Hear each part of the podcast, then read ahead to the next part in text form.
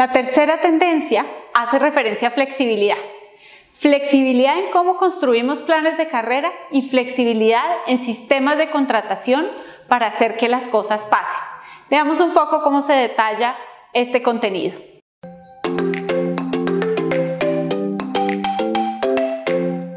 En este sentido, esas curvas de crecimiento tienen una forma diferente. Ya no se trata de moverse siempre hacia arriba, se trata de moverse de manera que nos agregue valor. Esta diapositiva es un ejemplo de eso. Fíjense que es un movimiento en S. Significa que empezamos en un rol donde aprendemos un montón, crecemos en ese rol hasta el punto de la experticia y de pronto ya es un rol que no nos genera más reto ni más aprendizaje. Y ahí se vale mover un paso hacia atrás o tal vez jerárquicamente hacia abajo para asumir un rol donde volvamos a tener una curva acelerada de crecimiento. Lo que logramos en este modelo de varias S es una estructura en la que somos profesionales más integrales, más enriquecidos y de mayor aporte, pero adicionalmente más alineados con lo que nos motiva, con lo que nos apasiona y con lo que nos hace felices.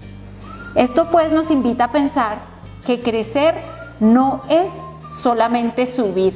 Crecer está directamente relacionado con aprender. Aprender y contribuir es el nombre del juego. Los modelos de contratación, como les decía al principio, también cambian radicalmente y la forma como nos relacionamos con un empleador es también distinta. Aquí hay algunos ejemplos, pero antes de contarles de ellos, déjenme decirles que está pronosticado que para el 2020 más de la mitad de la fuerza laboral del mundo va a ser freelance. Es decir, que el modelo tradicional de relaciones laborales de muy largo plazo va a seguir cambiando. Piense por ejemplo en WeWork.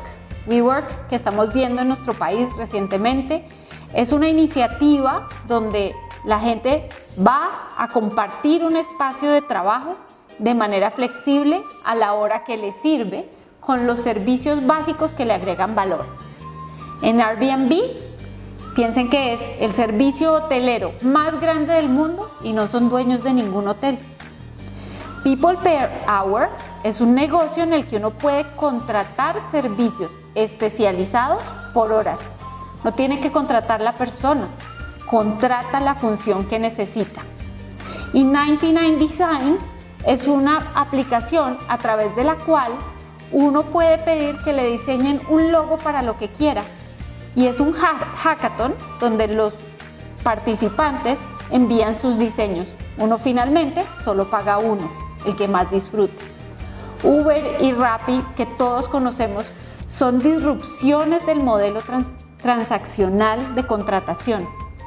Las cosas están cambiando y por tanto nosotros también tenemos que abrir nuestra mente y ser más flexibles. Gracias por invertir este tiempo de valor en apoyar el proceso de entendimiento de lo que pasa en la industria con respecto a talento humano.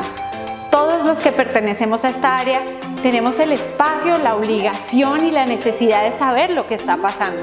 Te invito a que tú también de manera proactiva sigas buscando, indagando en la industria, preguntando a los colegas, viendo en internet qué está pasando.